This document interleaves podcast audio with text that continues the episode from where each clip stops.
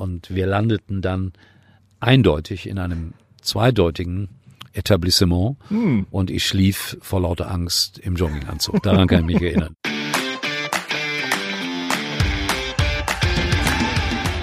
Spitz auf Knopf. Das Interview, wenn das Flutlicht aus ist. Mit Carsten Kulabik. Und das ist unsere vierte Folge, besser gesagt Folge 04. Und äh, wo es um 04 geht, kann ein Schalker nicht weit sein. Wir sind zu Gast in Stolberg, sitzen auch draußen gerade bei Uli Potowski. Glück auf. Glück auf. Genauer gesagt, wir sitzen in Mausbach, um das jedem zu erklären. Einer der schönsten Orte Deutschlands. Und so, wie der Name es sagt, sieht der Ort auch aus. Richtig. Und die Navis finden den auch nicht. Das war jetzt mit Anlaufschwierigkeiten, ne? aber ja, jetzt äh, sitzen wir hier bei dir hinter im Garten. Du bist äh, gelernter Koch, du warst in jungen Jahren Puppenspieler, du warst Schlagersänger und DJ und dann hast du erst das gemacht, was du bis heute machst. Hast danach deine Berufung gefunden oder war es schon vorher deine Berufung? Jetzt bist du Journalist, Moderator, Kommentator, Kinder- und Jugendbuchautor und Verleger. Ich habe das äh, eigentlich parallel auch gemacht. Also die Sache mit dem Puppenspieler habe ich parallel zum Westdeutschen Rundfunk gemacht, bei dem ich damals schon gearbeitet habe. Discjockey habe ich parallel gemacht äh, zu RTL, wo ich auch schon in frühen Jahren Radiosendungen gemacht habe. Aber das hat mich offensichtlich nie ganz ausgelastet und deswegen hatte ich immer noch irgendwelche anderen Gedanken im Kopf. Und ich muss gerade sagen, äh, gerade diese Tätigkeit des Puppenspielers, so merkwürdig sich das anhört, hat mir sehr viel gebracht, weil das Improvisation bedeutet zum einen und das ehrlichste Publikum der Welt. Und zwar Kinder. Die stehen auf und gehen weg, wenn es Käse ist. Und daran kannst du festmachen, ob es funktioniert. Erwachsene bleiben ja manchmal aus Höflichkeit sitzen und äh, du machst bis heute Lesungen, natürlich jetzt aufgrund der Corona-Krise momentan nicht in Schulen.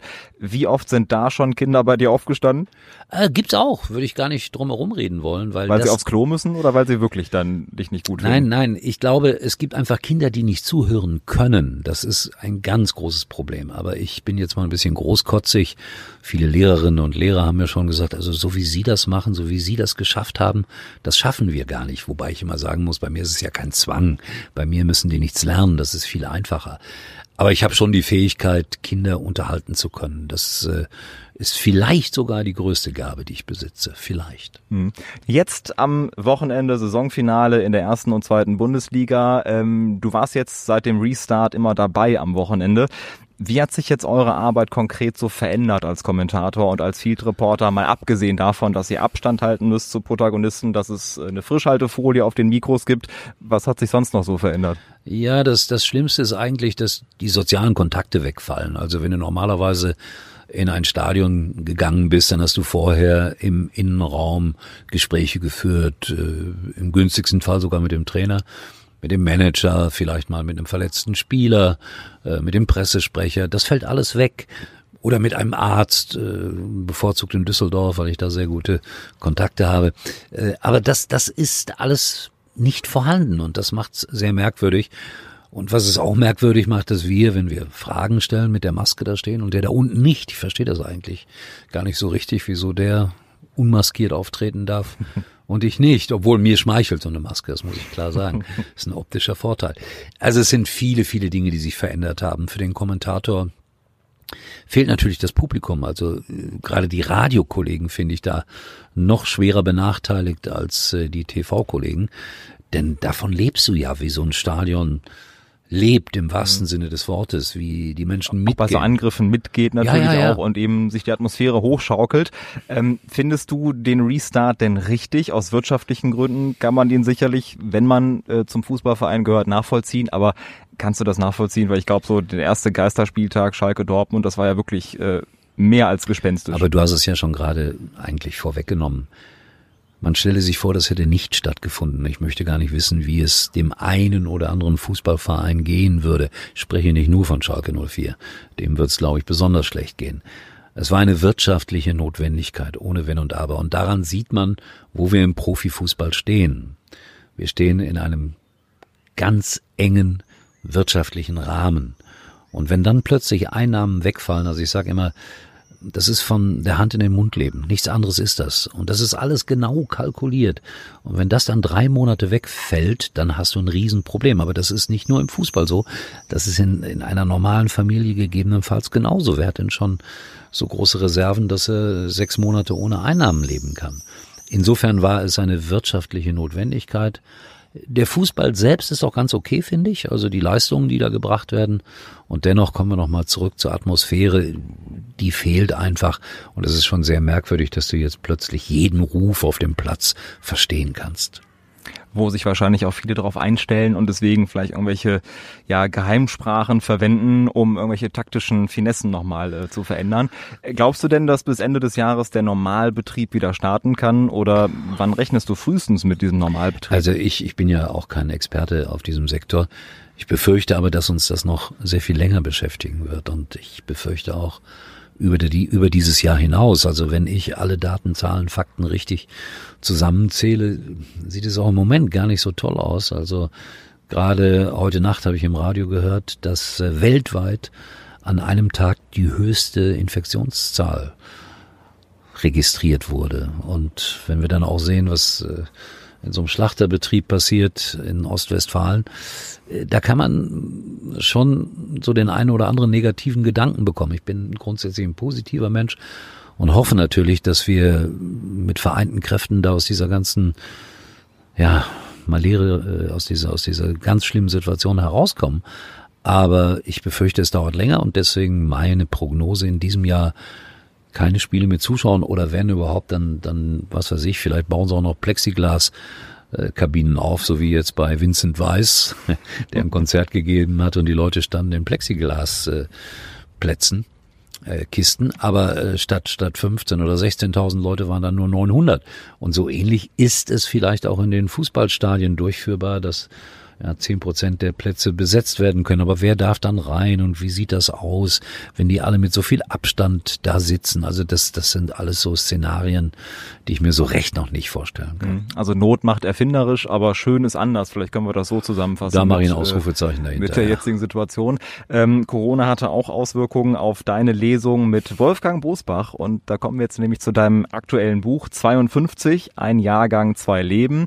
Du hast mit äh, Wolfgang Bosbach Kanzler der der Herzen, wie er auch gerne genannt wird, ein Buch zusammengeschrieben. Es geht so ein bisschen um eure Lebensläufe, die ja sehr, sehr unterschiedlich sind. Und wenn wir bei den Voraussetzungen erstmal starten, äh, du aus einfachen Verhältnissen stammend in Gelsenkirchen-Schalke groß geworden bist, er aus Bergisch Gladbach, CDUler, du SPDler. Ähm, wie habt ihr euch überhaupt gefunden? Und was sind so äh, bisher eure Parallelen dann bis, bis zu diesem Buch gewesen? Also wir haben uns äh, rein zufällig mehrfach bei irgendwelchen Talkshows getroffen, wo entweder er als Gast war oder wo ich auch schon mal der Talkmaster war. Und dann war es ganz merkwürdig, also bestimmt sechs Wochen lang hintereinander jeden Tag, jeden dritten Tag auf dem Flughafen, auf dem Bahnhof. Also zufällig. Da, wo er war, war auch ich. Er flog irgendwo hin, ich fuhr irgendwo hin. Er hat euch magisch angezogen. Äh, irgendwie ja, eine kurze Zeit lang jedenfalls, ein paar Wochen lang. Und dann habe ich zu ihm gesagt, wir müssen mal was zusammen machen. Und diese Idee ist dann gereift, einfach zu sagen, komm, wir leben, wir legen mal unsere Lebenswege nebeneinander und schauen mal äh, anhand auch der Ereignisse in der Bundesrepublik oder in der Welt, wie hast du das erlebt, wie habe ich das erlebt? Sehr unterschiedlich, wie du schon gesagt hast. Äh, die finanziellen Voraussetzungen in unserer Jugend waren anders, die schulischen Voraussetzungen waren anders, die Ausbildung war anders und so weiter. Wobei er ja auch ein sehr bodenständiger Typ ist, hat ja erstmal Kaufmann gelernt, hat äh, in einem Lebensmittelladen gearbeitet, bevor er dann auf dem zweiten Bildungsweg alles andere gemacht hat. Schon interessant, aber dennoch auch sehr unterschiedlich. Und so ist ein Geschichtsbuch mit vielen Geschichten entstanden. Also, wo warst du, als John F. Kennedy ermordet wurde? Kannst du dich an die Kuba-Krise erinnern? Wo warst du, als die Mauer gefallen ist? Und das äh, haben wir dann so ein bisschen verbunden, wie gesagt, mit persönlichen Geschichten aber auch mit äh, einfach mit Fakten und das ist, glaube ich und hoffe ich, ein ganz nettes Buch geworden. Mhm, also sehr viele Parallelen. Was sind so eure größten Unterschiede? Worin unterscheidet ihr euch maßgeblich? Also ich bin der wesentlich bessere Fußballer, wobei er behauptet, er könnte besser spielen als ich. Aber da wir nie gegeneinander gespielt haben, äh, kann man das äh, nicht beweisen und wird man auch, glaube ich, nicht mehr beweisen können. Ja, wo sind die größten Unterschiede? Ich glaube dann letztendlich doch, auch wenn das komisch klingt, in der Bildung weil er hat alles in, in klassischen Schulen, Universitäten, Abendschulen und so weiter gelernt und ich habe ja eigentlich nichts gelernt. Also das kann man schon so sagen. Ich habe das Leben gelebt und habe während des Lebens dann versucht, das eine oder andere mitzubekommen, zu begreifen. Wie ist das mit dem Präsidenten der Deutschen Bundesbank oder so? Was macht er überhaupt? Und äh, das habe ich durchs Leben gelernt und er hat es auch durchs Leben gelernt, aber in erster Linie dann auch äh, durch äh, ja echte Bildung. Und bei mir ist es ja vielleicht Herzensbildung und, und Lebensbildung. Es ist, es ist ein Unterschied, das spüre mhm. ich auch manchmal. Aber aus Büchern lernen, das funktioniert auch sehr gut mit eurem Buch beispielsweise, weil es da so schöne Infokästen gibt, wie du gerade gesagt hast, mit der Kuba-Krise, Ölkrise, 68er-Bewegung, Hab, Wirtschaftswunder. Habt ihr also, alles nichts mit zu tun gehabt. Ja. Richtig, war knapp äh, vor meiner Zeit, aber ich muss auf jeden knapp. Fall sagen, es war nochmal so eine so eine gute Mischung aus Geschichtsbuch und eben so diese beiden Lebensläufe nebeneinander gelegt. Äh, das heißt, jedem äh, ans Herz zu legen, der nochmal überlegen will, ach, wie war das denn? Oder der vielleicht selber 52 geboren ist. Ja, da gibt's ja Gott sei Dank dann doch noch ein paar Menschen, die das Alter von 68 erreicht haben. Also das ist natürlich äh, Zielgruppe auch, ist ja logisch, du hast Geburtstagsgeschenk. Aber im Moment funktioniert das auch eher schlecht, weil ja, es ist schwierig, äh, Werbung für Bücher zu machen. Und Wolfgang ist jemand, der war letzte Woche bei Markus Lanz, anstatt dass er das Buch rausholt, einmal hochhält, würde er nie machen. Also er ist da, er will nichts verkaufen, er möchte am Ende kein Vorwerk äh, Staubsaugerverkäufer aus Düsseldorf, aus Wuppertal werden. Also das, das vermeidet er. Und das kann finde ich auch einerseits Wobei, ganz da könnte er Karriere machen. Ich glaube, er kann auch gut verkaufen, ne? generell so als, als Verkäufer. Ja, ich meine, er hat es ja gelernt im Supermarkt. Aber er will das hast. nicht vermischen. Also hm. seine, seine politischen, seine menschlichen Botschaften will er nicht damit vermischen, dass er im gleichen Atemzug äh, ein Buch zum Beispiel verkaufen will. Das war mir natürlich ganz anders. Überall, wo ich bin, hole ich das Buch raus. Also ich versuche es jedenfalls. Manchmal hindert man mich daran. Aber es ist auch anders, weil der Mann äh, hat Diäten, oi, oi, oi, oi, dem geht's gut, würde ich sagen. Und äh, ich muss noch kämpfen um jeden Euro. Das ist ein ganz großer Unterschied. Und deswegen bin ich bemüht darum, ich bin ja auch ehrlich, Bücher zu verkaufen, klar. Ja, fast wären die Verkaufszahlen dank Markus Lanz noch mehr gestiegen. Als ja, das, das bedeutet, Aber einmal bei Markus Lanz, das sind 1500 verkaufte Bücher in der Regel. 1500, da wären wir mit dem kleinen Verlag ja in den schwarzen Zahlen schon. Ja. ja. Wenn Markus Lanz jetzt gerade zuhört, äh, ich glaube, er lädt dich jetzt ein. Ich weiß, ich, dass er uns ich, immer zuhört. Ich war ja mehrfach da gewesen bei Markus, also und er hat nie meine Bücher erwähnt. Also und dabei habe ich wirklich äh, Tür an Tür mit ihm lange Jahre gearbeitet. Ich finde das unglaublich, dass der mich nicht rettete. Ja, hat früher bei RTL angefangen. So schließt ja, ja, sich natürlich auch der Kreis. Ja, der war auf meinem Flur sogar. Es war sehr lustig zu beobachten und er war auch erstmal in Anführungsstrichen ganz normaler Redakteur der auch nicht vor der Kamera gearbeitet hat und dann irgendwann hat man seine überragende Schönheit erkannt und schon lief die Karriere nach Plan. Ja, inzwischen wahrscheinlich auch schon über 20 Jahre, ne, wo er dann ja, jetzt vor der Kamera ja, präsent ist. Ist auch ein guter Mann, also auch wenn viele über ihn immer lästern und meckern, aber das müssen wir alle ertragen. Er ist ein guter Mann, unterm Strich ist er ein guter Mann. Wir kommen zur ersten Rubrik, sechs Fragen, sechs Antworten, Uli. Jetzt musst du dich immer zwischen zwei Antwortmöglichkeiten oh. entscheiden, wie aus der Pistole geschossen. Beatles oder Lorenz Büffel? Eindeutig Beatles. Also ich bin äh, mit John, Paul, George und Ringo groß geworden. Nichts gegen Lorenz, aber. Buch schreiben oder Buch lesen? Buch lesen ist einfacher. Singen oder tanzen? Singen kann ich zwar auch nicht, aber wenn schon, dann singe ich lieber, als dass ich tanze. Ja, du hast auch mit 18 äh, warst du da, glaube ich, hast du sogar Schlager gesungen. Vielleicht ja, wärst gab, du irgendwann anders mehrere, abgebogen. Es ne? gab mehrere Titel auch noch mit, mit, ich weiß gar nicht, wie alt ich da war. Ich, doch kann man zurückrechnen. Äh, Andrea Berg vor gut 25 Jahren hat die ihre Karriere, Karriere begonnen mhm. und ihr erster Nummer eins ZDF-Hit war kein Scherz, mit mir zusammen. Also da hätte es alle für alle dieses genau. Projekt 1994, da warst du, lass mich kurz zurückrechnen, da warst du äh, 42. Ja, also da hätte das ja noch mal kippen können. Und du siehst immer noch aus wie 42. Ja, absolut, danke, es läuft hier, Carsten, hast danke. sehr gut ja. gehalten. Ähm, wo wir gerade über Tanzen schon kurz gesprochen haben, Paso Doble oder Slowfox? Slowfox. Warum genau? Ah, tanz mal Passo Doble. Ich habe das ja bei dieser, du spielst ja darauf an, bei dieser komischen Sendung Let's Dance musste ich das ja alles so ansatzweise machen, wobei ich immer Wert darauf gelegt habe, dass äh, Katrin meine Partnerin getanzt hat und ich äh, einigermaßen klug in der Gegend rumstand. Aber es gab so ein paar Grundschritte, die ich dann tatsächlich mühsam mir antrainiert habe und die Betonung liegt auf sehr mühsam. Und das, das ich habe großen Respekt davor, wirklich Profi-Tänzer trainieren härter und intensiver als Fußballer, definitiv. Und du hast dich in die Herzen der Zuschauer getanzt, ja, deswegen haben sie dich ja immer von Show zu Show weitergewählt. Und du wolltest wahrscheinlich eher so schnell ausscheiden, oder? War das der Plan? Das Ziel war eher, du bekommst das gleiche Honorar, ob du dreimal mittanzt oder keine Ahnung, zehnmal. Das ist das gleiche Honorar. Und ich äh, habe den Fehler gemacht, dass ich immer gesagt habe, ich will nicht mehr.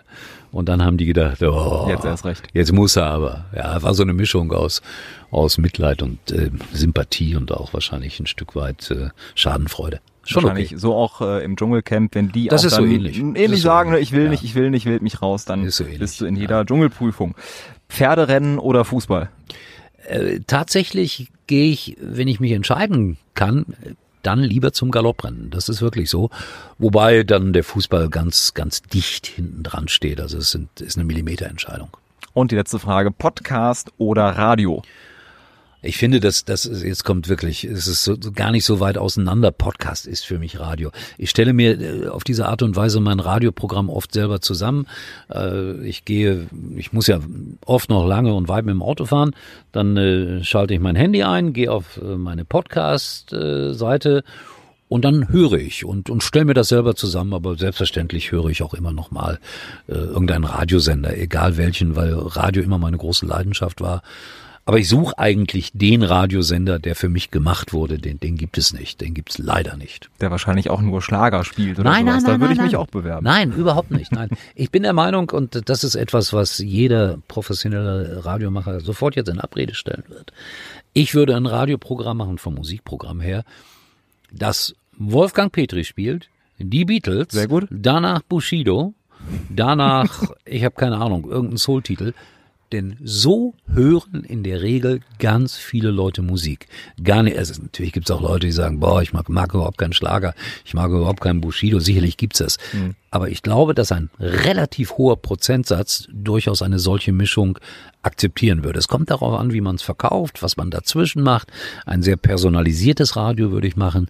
Und wenn es hier in Nordrhein-Westfalen eine freie UKW-Frequenz gäbe, die es nicht gibt, mhm da würde ich jetzt im stolzen Alter von 68 oder fast 68 Jahren sofort alles auf den Kopf stellen und das nochmal probieren. Hätte ich mhm. große Freude dran. Aber Worauf schwer. du anspielst, dieses Formatradio, das immer alles sehr ähnlich ist, dieses Singer-Songwriter, Tim Bensko, Max Giesinger, Vincent Weiss. Nichts das, gegen all diese Menschen. Ich weiß, ja, ja klar, aber es ist halt diese, diese, sag ich mal, ähnliche Klangfarbe und es gibt jetzt wenig Ausreißer nach oben. Vielleicht ab und zu mal ein Kultet aus den 80ern, ja, aber dann hört es auch schon auf. Ja, ne? Der beste Mix aus den 60er, 70ern, alles das gleiche. Wenn es mal die 60er wären. Ja, ja, stimmt, 60er kommen eher selten. Das ist ein anderes, äh, anderes Thema. Wo du gerade die Podcast-App aufgerufen hast, was sind so deine Lieblingspodcasts? Podcast? Was hörst du gerne? Außer Spitz auf Knopf. Äh, ja, selbstverständlich. Ach, äh, ich, ich höre so unterschiedlich Literatur-Podcasts zum Beispiel sehr gerne, weil jetzt, wo ich ja diesen kleinen Verlag gegründet habe, möchte ich wissen, was machen andere.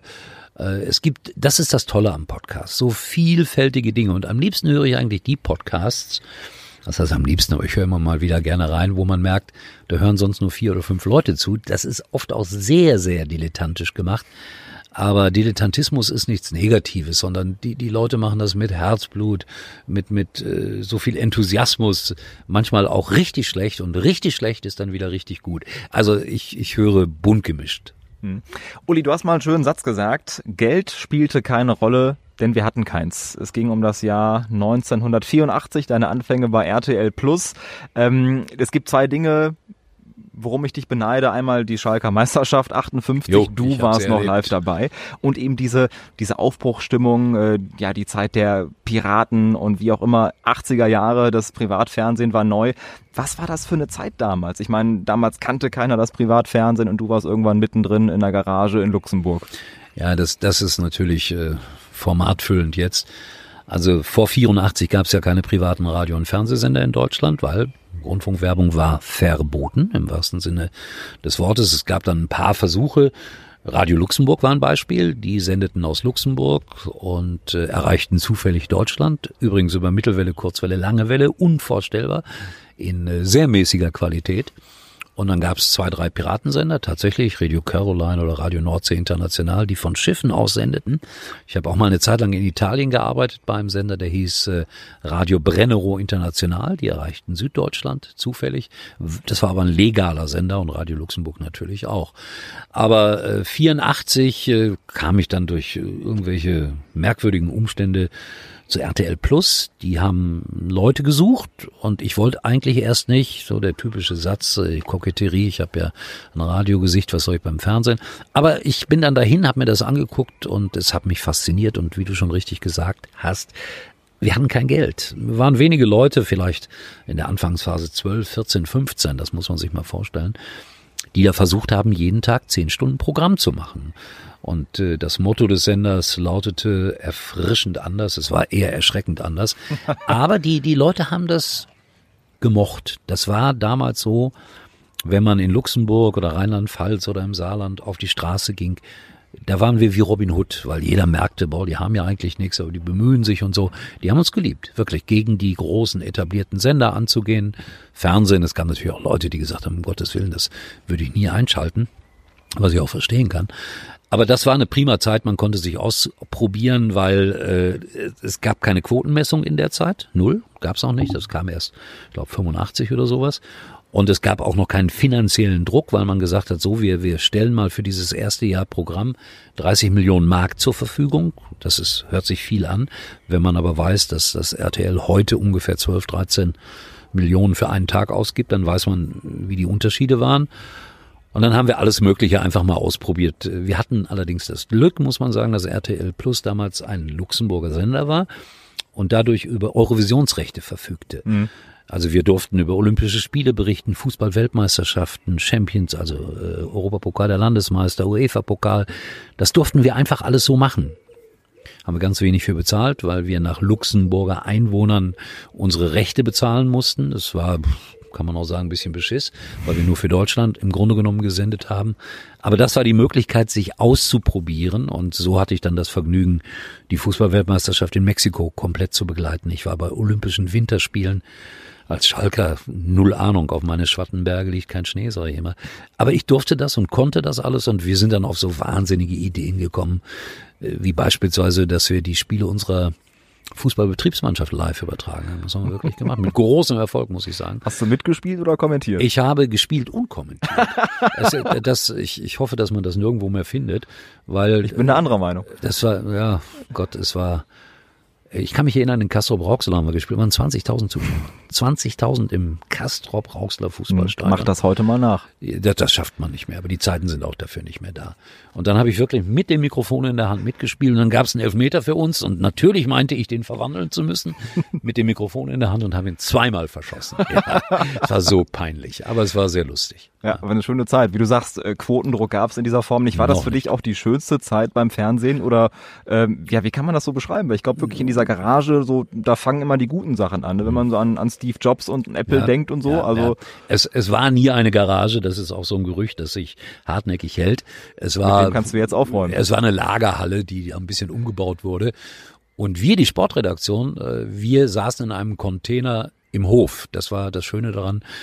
Ich fahre da, wenn ich heute nach Luxemburg, Bertrange, so heißt der Ort, fahre, fahre ich immer noch dahin und gucke mir diesen für mich magischen Ort an. Da mhm. ist heute gar nichts mehr, überhaupt nichts mehr. Aber diesen, diesen Hof, den gibt's noch.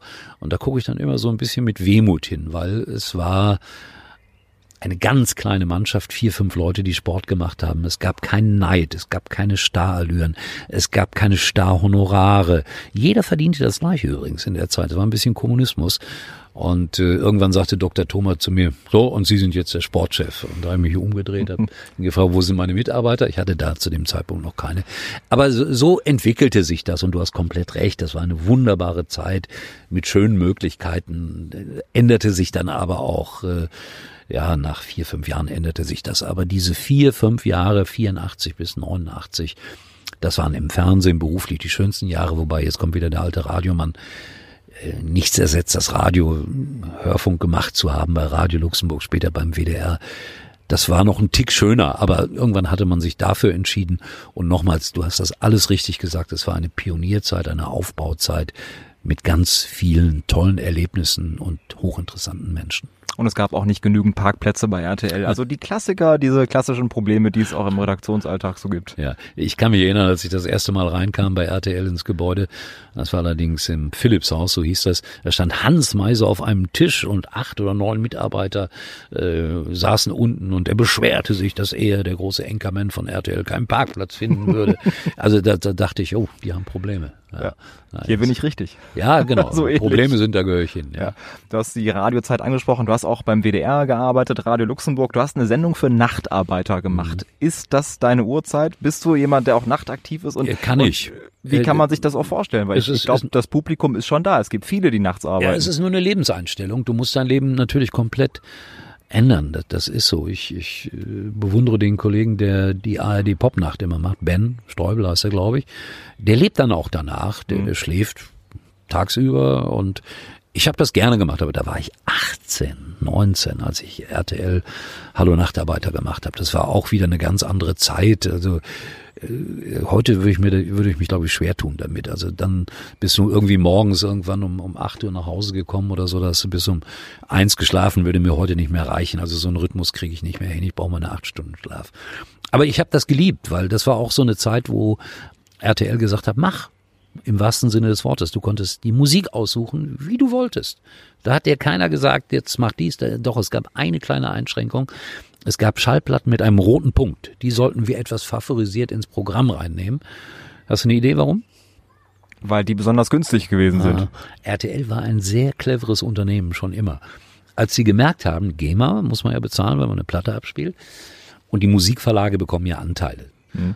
Und als RTL merkte, welche Macht sie haben, RTL Radio mit Musik, haben sie angefangen, Radio Tele, so hieß der Musikverlag, einen großen Verlag zu gründen und alle großen Hits in der damaligen Zeit von Marianne Rosenberg, äh, Roberto Blanco, Roland Kaiser, weiß der Teufel. Hm. Die waren alle da verlegt und deswegen hieß es immer, featured diese Platten ein bisschen, aber kein großer Zwang.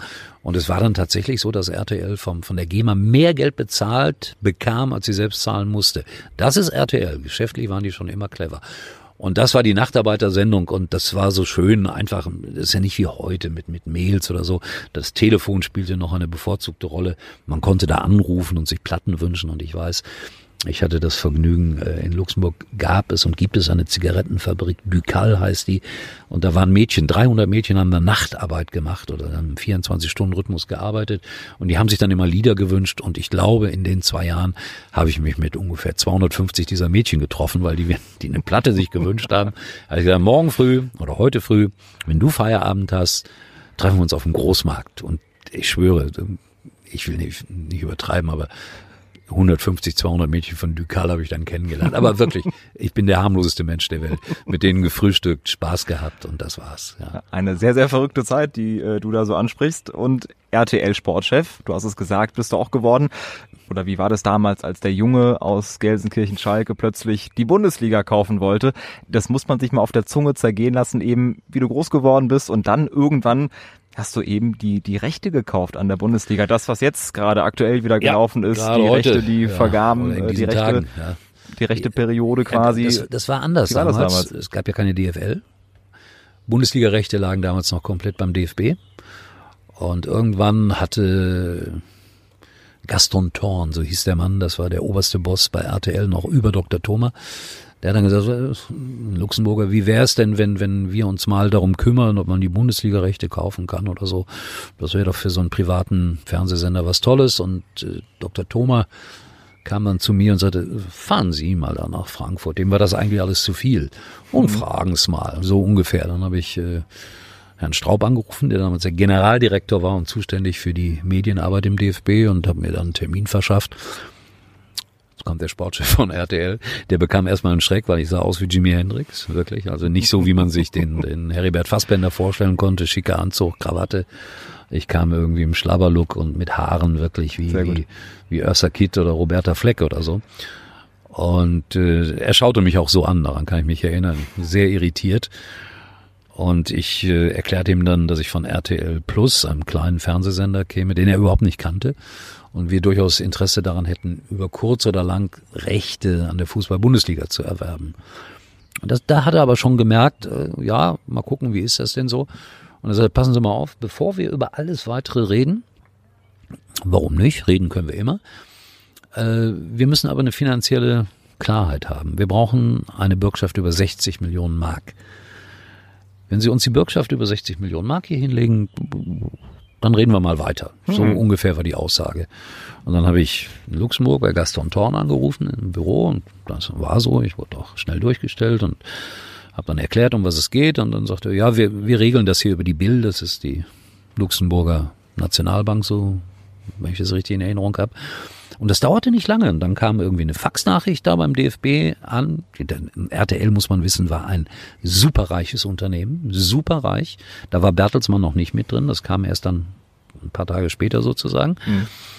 Die CLT ist ein, also man muss wissen, RTL Radio in Frankreich zum Beispiel war eine Lizenz zum Gelddrucken. RTL Radio in Deutschland war eine Lizenz zum Gelddrucken.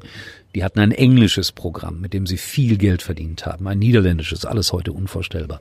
Also da lag dann die Bürgschaft und Dr. und der Herr Straub sagte, ja, dann, dann wollen wir mal gucken, wie wir das weiterentwickeln können.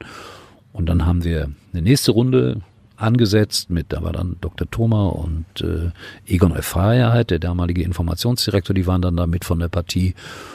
Und dann haben wir lange verhandelt und dann war irgendwann klar, dass es ohne Agenturen nicht ging. Und dann war Bertelsmann mit dem Boot und dann wurde die UFA gegründet, eine Sportrechte Vermarktung. Das war die erste große in Deutschland damals.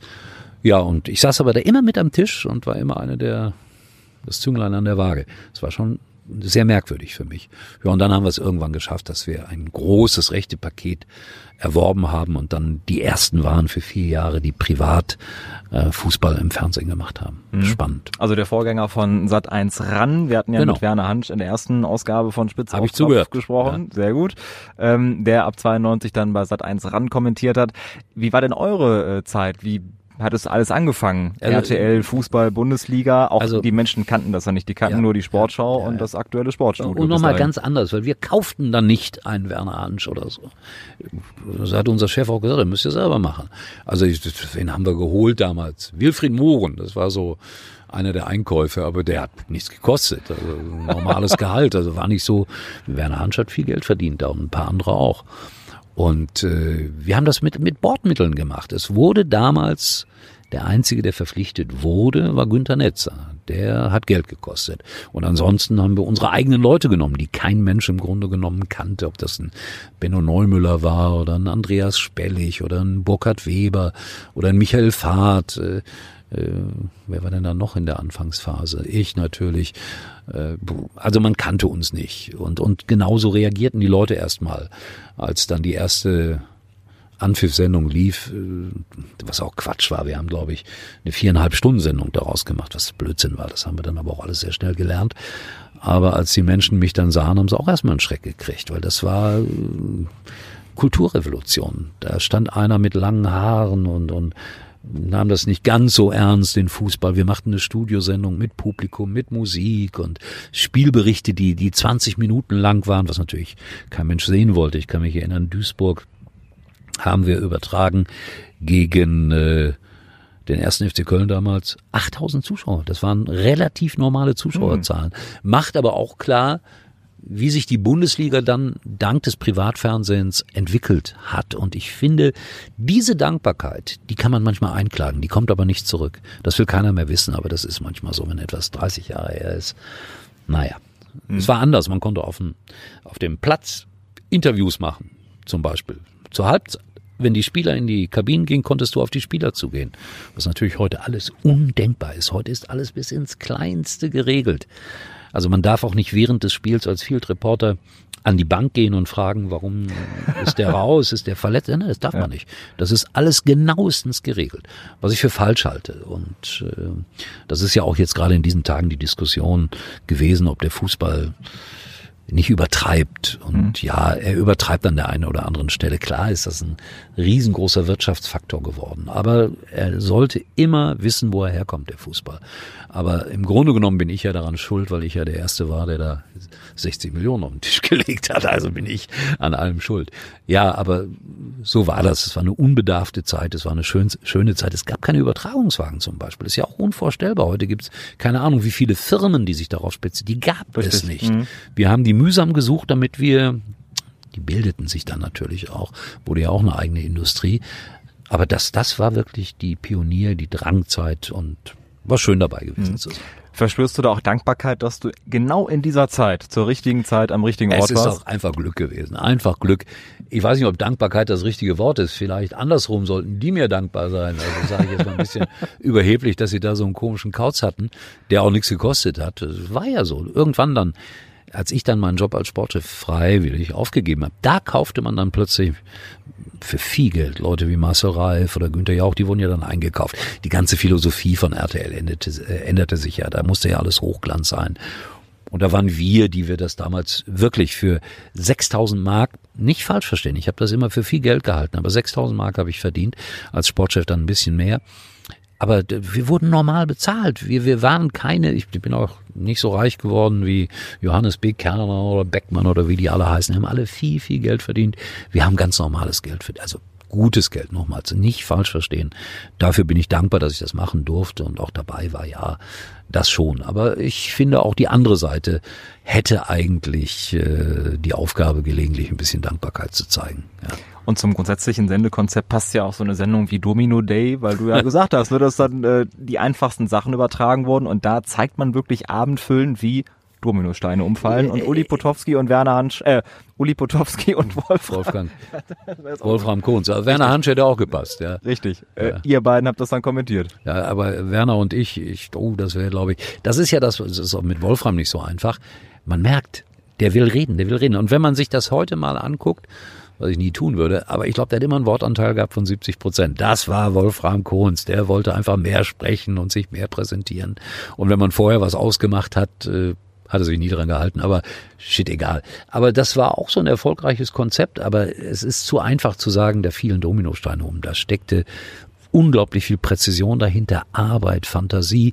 Und so merkwürdig das klingt, das ist, äh, eine der fantasievolleren Sendungen bei RTL gewesen, weil da waren manchmal Gemälde, die wir gezeigt haben, Zitate von Goethe und ich weiß nicht was und, und musikalische Geschichten.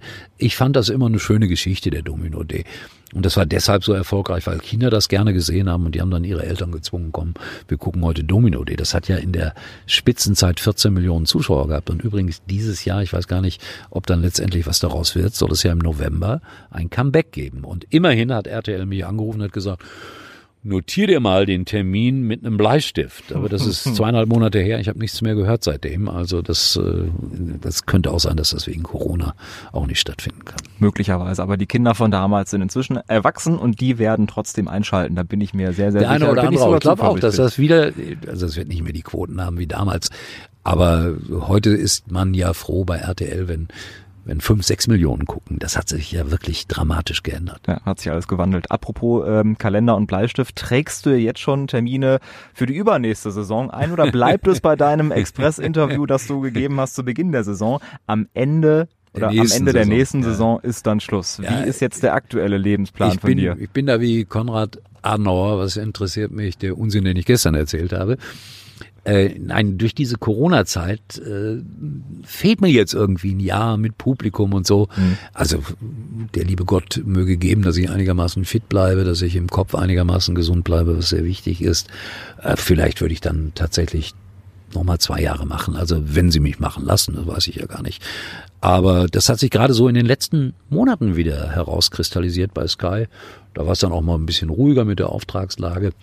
Aber die haben dann doch gemerkt, dass so ein älterer Herr manchmal auch ganz gut sein kann, weil er ein bisschen anders fragt, weil er vielleicht an der einen oder anderen Stelle auch ein bisschen, ja, Respekt ist ein großes Wort, genießt und das haben die dann auch, ja, wieder verstärkt ein bisschen zum Einsatz gebracht und gemerkt, dass die Art und Weise, wie ich mit den Menschen umgehe, dann natürlich ein bisschen eine andere ist als die von 28-Jährigen. Und irgendwann kehrst du dann im Legendenkommentar bei The Zone wieder zurück. Ja, nee, aber äh, das, dann, dann wäre Schluss. Also dann muss auch Schluss sein. Ich habe das ja eigentlich angekündigt, ehrlich gesagt, äh, weil ich diesen Verlag auch gegründet habe, L100, und äh, weil ich gesagt habe, ich will noch viele, viele Bücher machen. Auch ganz nichts mit Sport oder so, muss gar nichts damit zu tun haben. Wir haben jetzt zum Beispiel ein, ein Buch gemacht mit einem Mädchen, dass jetzt ein Junge ist, äh, das erzählt, wie, wie sie gemobbt wurde oder wie er gemobbt wurde an der Schule und wie er die Schule in die Luft jagen wollte. Wirklich was autobiografisches. Mhm. Äh, sehr interessantes Buch und, und äh, da habe ich gedacht, so, dann kümmere dich nur noch darum. Aber ich merke auch gerade, dass der Verlag kein Geld verdient. Und das Geld, was ich dann möglicherweise nochmal bei Sky verdiene, würde ich dann zumindest in gewissen Teilen in den Verlag nochmal reinstecken. Und deswegen wäre das ganz gut, wenn man das so verbinden könnte. Mal gucken. Also deine Zukunftsplanung als Rentner wäre dann trotzdem nochmal nach äh, hinten Verleger, rausgeschoben. Genau. Ja, das das schon, das kann man ja lange machen, sich um Bücher kümmern und äh, sich um junge Menschen kümmern. Also das gilt allerdings auch für junge Menschen in, in diesem Beruf, über den wir jetzt gerade die ganze Zeit sprechen. Also das passiert gelegentlich mal, dass äh, Sky mich bittet, die junge Kollegen auch mal ein bisschen zu coachen und dann äh, gebe ich denen meine Philosophien mit. Ich sage nicht, dass meine Philosophie die absolut richtige ist, das Nonplusultra, aber ein bisschen von dem, was ich erlebt habe und was ich empfinde und wie ich glaube, dass man sich Menschen nähern sollte, das gebe ich dann schon mal ganz gerne an junge Leute weiter. Und wenn wir überlegen, dass du mit 18 angefangen hast, sind das jetzt insgesamt 50 Jahre, fast, die du in der Medienlandschaft unterwegs bist. Also liege ich mit dem Rentnerbild Uli Potowski mit Kreuzworträtsel, Anglerjacke und Hut das komplett ist nicht meine Welt. Das ist nicht meine Welt. Aber äh, Uli Potowski auf der Galopprennbahn, wie er den Pferden zuschaut, wie er einen Wettschein ausfüllt, äh, wie er der, der ganzen Materie zuschaut, äh, aber mit einer großen Gelassenheit, äh, dann liegst du dann schon nicht so verkehrt. Hm. Wie reagierst du darauf, wenn es Kritik gibt? Weil du hast ja gesagt, du bist oft aufgefallen, du hast es oft anders gemacht, es war erfrischend anders, es war erschreckend anders. Du kriegst oft auf die Fresse. Und wie reagierst du da? Ich versuche die Kritik also wenn sie sachlich fundiert ist, ist das alles in Ordnung und dann haben die Leute, jetzt muss man ja immer sagen, das ist ja subjektiv und das bedeutet, die Leute haben recht für sich. Wenn ich dann objektiv an die Sache herangehe, gehen würde oder versuchen würde zu begreifen, warum der das eine so oder so oder so macht oder warum er auch mal was falsch macht, dann, dann wäre die Kritik nicht so, so harsh und nicht so manchmal ja, menschenverachtend, muss man schon sagen. Äh, das ist sie ja in der Tat im, im Internet. Aber ich gehe so damit um, dass ich eigentlich vermeide, das zu sehen. Aber es gibt immer Kollegen, die einen darauf hinweisen, darauf kannst du dich verlassen. Und was mich dann wieder beruhigt, es ist egal, wer da arbeitet und wer es ist. Und auch derjenige, der im Moment vielleicht der größte Star am Kommentatorenhimmel ist, der kriegt das genauso ab. Und der hat die sogenannten Hater dann online. Ich weiß nicht, was das für Menschen sind. Nochmals, äh, wenn sie das äh, fundiert machen, dann, dann, dann ist das in Ordnung.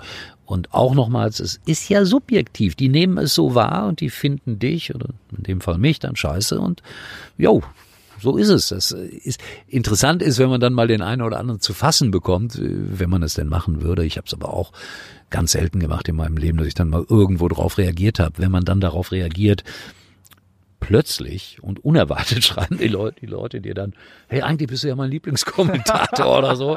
Das, das, passiert ganz oft, dass sich dann die Stimmung auch ja, wieder komplett Weil die Leute sich wandelt. erschrecken, Mensch, der oh, antwortet Mist, ja wirklich. Mist, das ist ja ein mhm. Mensch, ja, ja. und der, der ist vielleicht auch betroffen. Aber nochmals, äh, ich würde mich nie über einen Kommentator, Moderator, was auch immer derart aufregen. Ich halte das für lächerlich. Oder, oder auch über einen schlechten Fußballer oder über jemanden, der einen Fehler macht. Äh, jemand, der einen Fehler macht beim Fußball, macht den definitiv nicht ab. Also ich hoffe jedenfalls definitiv nicht absichtlich. Auf Knopfdruck ist unsere nächste Kategorie. Ich werfe dir ein paar Begriffe hin oder ein paar Namen hin und du sagst, äh, was dir spontan dazu einfällt. Frank Elstner großes Vorbild, Förderer, hat mir mal einen großen Fernsehpreis überreicht, war mein Laudator, äh, arbeitet mit 78 Jahren noch, macht bei Netflix jetzt neue Sendungen. Wetten, das war's. Wetten, das war es nicht, weil er sagt immer, das ist die letzte Staffel, dann kommt doch eine Staffel und jetzt hat er schon wieder gesagt, ja, obwohl er ja schwer erkrankt ist, ich mache auch noch eine weitere Staffel und ich finde es großartig. Ich mag einfach diese Art und Weise, wie er Menschen befragt, in aller Ruhe, mit, mit der Gelassenheit des Alters. Äh, toller Typ. Kurt Brumme. Auch einer, der mein Chef war, Uh, The Voice of Germany, so nannte er sich selber, der hatte ein gesundes Selbstbewusstsein. Und Kurt Brumme, war natürlich ein großer Radiopionier, hat nach eigenen Aussagen die, die Konferenz erfunden im Radio und hat mir immer erzählt, äh, das war wirklich, er war, ich war nicht sein Liebling, aber er hat mir viel erzählt. Er hat mal irgendeinen großen Kampf von, von Muhammad Ali übertragen Äh, und, und er war in, irgendwo in, in Afrika war das gewesen. Und er erzählte mir, ich habe mich vorbereitet, habe alle meine Unterlagen gehabt, mehrfach, dreifach, vierfach, was soll ich Ihnen sagen. Am Abend, als der Kampf war, haben sie mir meine Tasche geklaut und alle meine Unterlagen waren weg. Und ich sage Ihnen, es war meine beste Reportage. Das war Kurt Brumme, ein großartiger Typ. Nicht ganz einfach, aber war ein großartiger Typ, ohne Wenn und Aber. Und beide, sowohl Frank Elzner als auch Kurt Brumme, waren die, die du angerufen hast, bevor du ja. dann zu RTL ja, und zum. WDR gegangen bist. Genau, auch die habe ich beide vorstellen, die, dass du da die direkt äh, an die Ja, nicht nicht direkt, also das hat schon ein bisschen gedauert, aber irgendwann irgendwann hatte ich sie an der Strippe und das war einfach das sagst du ja richtig, dafür muss man dankbar sein. Es war Glück, die habe ich irgendwann am Telefon gehabt. Und beide haben gesagt, ja, kommen Sie mal vorbei, wir probieren das mal, aber rechnen Sie sich nicht zu viel aus. So waren die Aussagen. Ja. Nächster Begriff, DJK Eintracht Schalke. DJK ist deutsche Jugendkraft, wissen viele nicht. Ganz früher durften da nur Katholiken, Katholiken Fußball spielen, ganz früher. Und das war mein erster Fußballverein, also schon Schalke, wenn auch die DJK Eintracht Schalke. Und ich habe und ich habe es geliebt und äh, nein, nein, eben nicht. Und das ist mein Schatz, die sich hier mal ganz schnell in den Podcast einschaltet. Danke, Nadja. War schön. gut. Habt ihr dann auch mal live wir mitbekommen? Live ja. drauf, genau. Live ja, on ja. tape, ja. Ja, wir sind gut. Ja, und er muss ihn entschuldigen. Also DLK Eintracht Schalke war Fußball, war ein ganz armer kleiner Verein. Und ich habe es geliebt, dorthin zu gehen, Fußball zu spielen. Und äh, wir sind auch sogar mal Stadtmeister in Gelsenkirchen geworden, hatten eine ganz ordentliche Mannschaft. Und ich habe es geliebt, Fußball zu spielen und bin dann nie zu Schalke gegangen, weil wir ja immer selber gespielt haben. Und das war mir wichtiger als Bundesliga. Was fällt dir zum Begriff Heilige Kommunion ein? Dazu fällt mir ein, dass ich äh, an dem Tag, als ich die natürlich machen musste, sozusagen, dass ich dann heimlich zur Kirmes gegangen bin. Du hast das Buch gelesen, sehr gut. Bin heimlich zur Kirmes gegangen und habe, damals gab es immer Bargeld und 50 Mark oder sowas hatte ich in der Tasche. Das war verdammt viel Geld in der damaligen Zeit und habe zwei Mark ausgegeben für Achterbahnfahren oder so. So viel? Ja, ja. Aber mhm. es war auch alles billiger. Mhm. Da hat eine Achterbahnfahrt noch 40 Cent gekostet, äh, 40 Pfennig gekostet und einmal mit der Raupe fahren 20 Pfennig. Also konnte man mit zwei Mark wirklich was machen. Aber ich hatte ein furchtbar schlechtes Gewissen, weil ich das meinen Eltern nie erzählt hatte und hatte gleich also am ersten Tag der Heiligen Kommunion gelogen, was eine Katastrophe war. Schlimm. Was ist aus dir dann nachgeworden, wenn es schon so losgegangen auch. ist? Ja. TK 21 von Grundig. Das war ein Thomann-Gerät, das ich mir mal von einem Wettgewinn gekauft habe, als ich 17 oder 16 war. Äh, auf der Galopprennbahn in Gelsenkirchen-Horst. Zwei 7,5 gewettet, 2,50 eingesetzt, 821 Mark gewonnen. Ein Vermögen für die So viel wie dein Zeit. Vater im Monat verdient genau, hat. Genau, und ich im Jahr und ja, noch ein bisschen mehr. Und das war dann so, dass ich mir dafür ein grundig Tonbandgerät gekauft habe und in der Tat äh, Radiosendungen von, von Radio Caroline oder sowas äh, nachgespielt habe und so meine eigene Stimme kennengelernt habe, was mal die erste Voraussetzung ist, damit man möglicherweise irgendwas am Mikrofon machen kann. Hm. Was fällt dir zu Uwe Klimaschewski ein? Oh, ganz viel. Schlimme Dinge, lustige Dinge. Uh, Uwe war Trainer beim ersten FC Saarbrücken, als wir in Luxemburg Fernsehen machten. Und irgendwann äh, war er dann auch, auch einer der ersten Experten überhaupt, die es so im Fernsehen gab. Und dann mussten wir nach Barcelona zu irgendeinem Europapokalspiel, ich weiß nicht mehr gegen wen. Und Klimaschewski äh, sagte, ich besorge die Hotelzimmer, weil es gab keine Hotelzimmer in Barcelona. Und wir landeten dann eindeutig in einem zweideutigen Etablissement hm. und ich schlief vor lauter Angst im Jogginganzug. Daran kann ich mich erinnern. Das war Uwe Klimaschewski, aber ein Riesentyp. Ja, auch Trainer in Homburg gewesen genau, und stimmt die Geschichte, dass er einmal gesagt hat, weil er gehört hat, es sollen nur 1000 Zuschauer kommen, sagte er daraufhin, in der Halbzeitpause wird's ein Wettrennen von Models oben ohne geben und dann kamen 3000 Leute. Das Wettrennen war aber erfunden. Ja, aber das ist so, ich glaube, ich weiß nicht, ob das am Ski liegt am Ende, aber ich erzähle auch gerne solche Geschichten schon mal. Und Uwe Klimaschewski ist einfach ein, ein, ein Typ gewesen, der natürlich heute so in der Bundesliga überhaupt nicht mehr ginge. Leider nicht. Hm. Aber ich stelle mir das Bild gut vor, Klimaschewski und Potowski in Barcelona. Das war das ist, Traum, äh, Traumduo. Frisur war auch so ähnlich. Traumduo. Ja. Und der letzte Begriff, 1 zu 11. 1 zu 11 war einmal ein Spiel, das ich übertragen habe, zwischen Arminia Bielefeld und Borussia Dortmund. Richtig, Halbzeitstand 1 zu 1. Ja, Was ist da passiert? Ja, jetzt, es hört sich doof an, aber Bielefeld war bis zur Halbzeit die eindeutig bessere Mannschaft. Das stimmt wirklich. Okay. Das ist kein Scherz. Ja.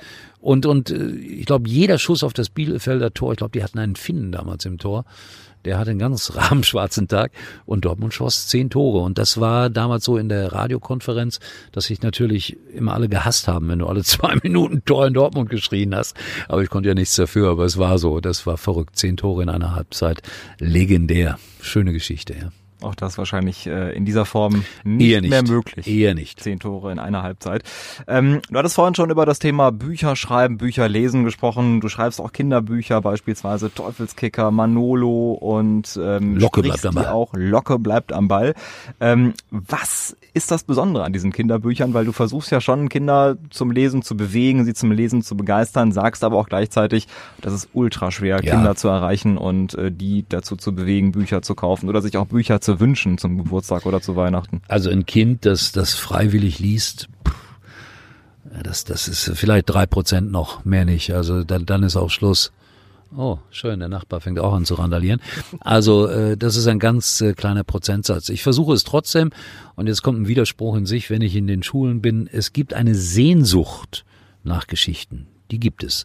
Wenn du Kindern Geschichten erzählst, also ich spreche jetzt von der Altersklasse sieben bis zehn oder sechs bis zehn, vielleicht auch noch sechs bis elf, da gibt es eine Sehnsucht und die hören dir auch zu und hören auch gerne zu, wenn du es kannst. Das ist auch nicht so einfach. Aber äh, wie viele man dann davon überzeugt, später ein Buch zu lesen, wirklich. Hörspiele gehen ja noch, Teufelskicker, das funktioniert so halbwegs. Aber das Buch hat natürlich leider aus Sicht der Kinder viele Nachteile. Das erinnert immer so an Pflicht, an Schule. Und es ist eigentlich die Aufgabe der Eltern, den Kindern näher zu bringen, was es bedeutet, ein Buch zu schreiben, weil Lesen ist unersetzlich für die Fantasie, ich will jetzt gar nicht von Rechtschreibung sprechen, aber für die Fantasiebildung, wenn du so ein iPad hast oder ein Computerspiel, da ist alles vorgegeben, du hast alles, du drückst irgendwelche Knöpfe. Ich kann aber verstehen, dass das Kinder fasziniert und dennoch Appell an die Eltern, lest vor, lest mit den Kindern, fragt die Kinder, wenn ihr vorlest, wie stellt ihr euch die Umgebung vor, wie sieht dieser Locke aus, wie sieht der Matz aus. Äh, das sind ganz wichtige mhm. Dinge, aber ich merke, dass ich da auf sehr dünnem Eis tanze um einfach äh, Fantasien natürlich auch zu entwickeln und generell Fantasie zu entwickeln als äh, Kind schon. Hast du deinen Kindern auch vorgelesen und wenn ja, ja. was? Du hast in den 70er Jahren zwei Kinder adoptiert, ja, ja, ja. Danny ich, Susi. Genau, ich habe immer vorgelesen. Das war eine der Haupttätigkeiten. Also das ist auch eine wichtige Sache. Also alles Mögliche, gar nicht, gar nicht irgendwie Fußball oder so, überhaupt nicht. Ich glaube, das spielte gar keine Rolle in meinen Geschichten. Und äh, da das ja adoptierte Kinder sind, ist das ja auch eine Frage der Gene. Benny hat sich nie für Fußball interessiert, nie, mag gar keinen Fußball, auch heute noch nicht. Also insofern äh, waren das andere Geschichten. Und ich bin aber in der glücklichen Lage, dass ich auch, das geht wirklich, Geschichten von jetzt auf gleich erfinden kann. Also ich brauche irgendein Stichwort und dann kann ich eine Geschichte erfinden, ja. Hm. Auch für Erwachsene. Auch Horrorgeschichten. Verliebt in eine Leiche habe ich da. Ja, oh, das, das Kopf, ist, oh, ne? das ist ein Wunderpunkt in meinem Leben. Wirklich ein Wunderpunkt. Weil das ist irre schwer. Ich finde Mörder einfach nicht in der Geschichte. Es ist schwierig, ehrlich eine schwere Aufgabe. Also du hast einen Krimi geschrieben, ich bin auch der noch, noch dabei, in der Mache ist. Okay. Der, ja, da, Aber du ja, weißt nicht, wer der Mörder ist. So oder? ungefähr. Hm. Ich merke dann immer, dass ich an äh, Punkte komme, die logistisch bedingt sind die, die nicht echt sind oder nicht richtig sind. Und dann, boah, das ist echt schwer. Da ist irgendwie ein Sachfehler drin oder, oder eine Logistik oder ein logischer Fehler. Und deswegen da äh, gehe ich dann immer wieder von vorne auf das. Aber das wird fertig, ich verspreche es. Irgendwann. Ja. Wir bleiben auf jeden Vielleicht Fall. Vielleicht noch dieses Jahr. Durch Corona hast du ein bisschen Zeit ja, möglicherweise dazu gewonnen. Wer weiß das. Mm, wie war das denn für dich? Du hast ja relativ äh, schnell dann Verantwortung auch übernehmen müssen für, für deine Kinder, die ähm, adoptiert sind. Wir haben es angesprochen. Ähm, die Not war ja auch groß, weil für beide dann schnell eine Pflegefamilie gefunden werden musste. Ja, das, das war eine merkwürdige Situation und, und es, es war auch eine wichtige Phase in meinem Leben, sowas erlebt zu haben. Aber äh, ich muss ehrlich sagen, dass das äh, Adoptieren von Kindern, es ist äh, eine sehr private Sache. Und äh, ich habe das irgendwie bewerkstelligt einigermaßen, was wirklich nicht einfach ist, weil ich habe es gerade schon gesagt, Gene schlagen auch Erziehung und äh, es ist so ein bisschen ein Wunderpunkt in meinem Leben. Ja. Hm. Wenn du dich an deine Kindheit zurückerinnerst, du hast mit 15 eine Ausbildung als Koch begonnen auf Schloss Horst. Wie war für dich denn generell so die, die Kindheit, wenn man überlegt, im dritten Stock groß geworden, kein warmes Wasser zu Hause? Ähm, genau. Das war schon, das waren ganz andere Verhältnisse und wenn du jetzt so auf diese Zeit nochmal zurückblickst. Ja, es, es gab immer ein bisschen Probleme mit dem Papa, weil er zu viel Alkohol getrunken hat. Aber im Großen und Ganzen ist das ja nicht schlimm, sowas erlebt zu haben. Und äh, wie gesagt, uns hat der Fußball wirklich, deswegen sage ich mal, Fußball ist dann wichtig, wenn er gesellschaftliche Aufgaben übernimmt. Und das hat er in meiner Kindheit definitiv, weil das war ein Stück weit Heimat. Es gab Trainer, die sich um uns gekümmert haben, ohne Geld. Soweit ich das weiß, haben die damals gar nichts gekriegt. Und deswegen war das so wichtig, diesen Fußballverein zu haben, die Gemeinschaft zu erleben. Und wie gesagt, wir waren, wir waren arm, wir brauchten das Geld, wir sind in den Urlaub gefahren, aber ich habe das auch nicht vermisst, weil wir den ganzen Sommer über dann in den Ferien Fußball gespielt haben, haben uns immer sehr darauf gefreut. Und wir waren wirklich jeden Tag auf dem Fußballplatz, das kann man fast so sagen, ja. Und deswegen, äh, es war keine einfache Kindheit. Das, äh, wie gesagt, Vater Bergmann, das, das ging auch ein bisschen rau manchmal bei uns zu Hause zu, um es so auszudrücken. Aber äh, durch eben halt diese Dinge, die ich gerade erwähnt habe, Fußballkameradschaft, Freundschaft, äh, wurde da viel aufgefangen und deswegen war das auch unterm Strich keine schlechte Kindheit, das wäre das falsche Wort. Hm. Und eben dieser Zeit des Wirtschaftswunders groß geworden, Nachkriegszeit. Ähm und du hast auch diese Haltung äh, früher auch mal gehabt, gegen was zu sein, diese Anti-Haltung zu entwickeln und deswegen auch beispielsweise ja. den Kommunionsunterricht auch geschwänzt. Ja, da, da, den habe ich aus Faulheit geschwänzt. Aber, aber es gab damals schon ja den Vietnamkrieg, der mich tatsächlich beschäftigt hat und ich das als ungerecht empfunden habe, was die Amerikaner da gemacht haben, haben ohne irgendwelche großen Einzelheiten zu kennen. Und Rudi Dutschke war dann damals ein großes Thema und äh, man ging auf die Straße und rief Ho Ho Ho Chi Minh und ich fand das cool. Und da bin ich auch mitgegangen, ohne so ganz genau alles zu erfahren und zu wissen, dagegen zu sein, gegen das Establishment, also äh, gegen autoritäre Erziehung. Dann kam damals die anti-autoritäre Erziehung. Heute würde ich das übrigens ein bisschen umdrehen. Also wir brauchen ein Stück weit mehr autoritäre Erziehung, befürchte ich, weil das eine oder andere da tatsächlich aus dem Werte, um es sozusagen, aus dem Ufer gelaufen ist. Aber natürlich waren wir, waren wir damals in den 60er Jahren, äh, jedenfalls da, wo ich groß geworden bin, gegen alles, was, was Kapitalismus ausmachte. Ja.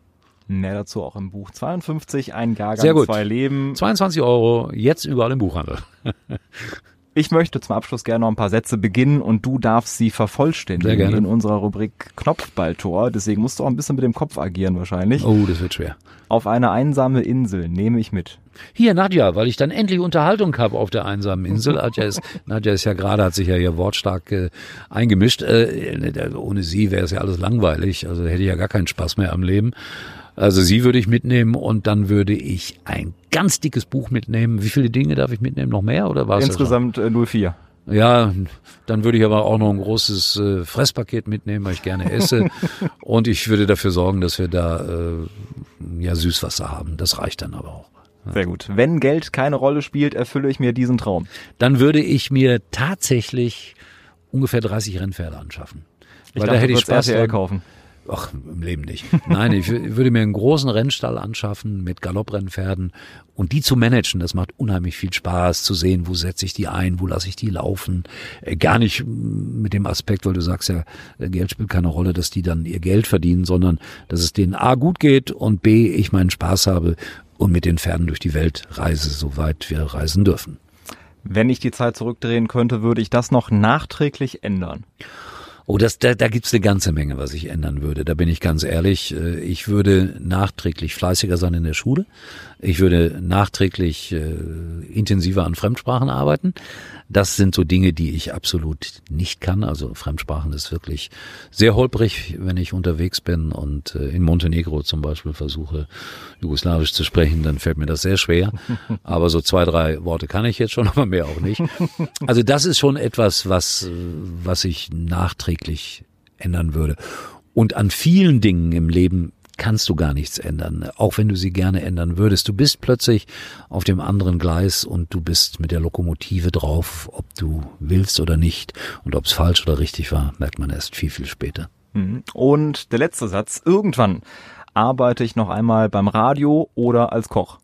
dann eindeutig beim Radio und es gibt meine eigene sensationelle Nightshow, die Uli Potowski Nightshow mit einem Musikgemisch, wie es das sonst nirgendwo gibt.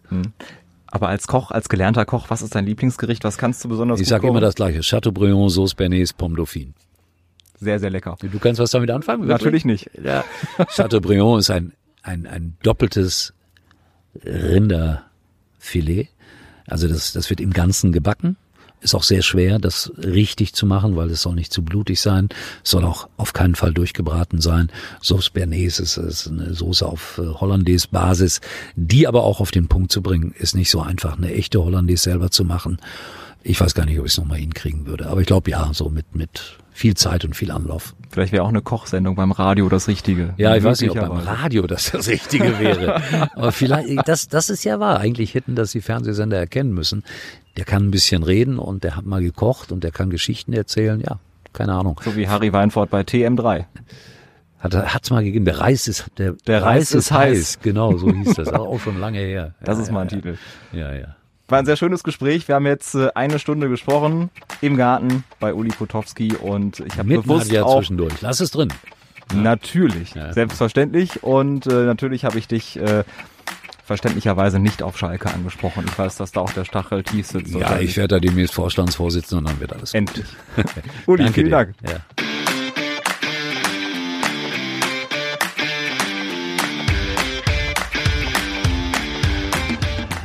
Das war Spitz auf Knopf. Das Interview, wenn das Flutlicht aus ist. Mit Carsten Kulawik. Zu hören überall, wo es Podcasts gibt. Und zu sehen auf Instagram. Infos und alle Folgen findet ihr unter spitzaufknopf-podcast.de.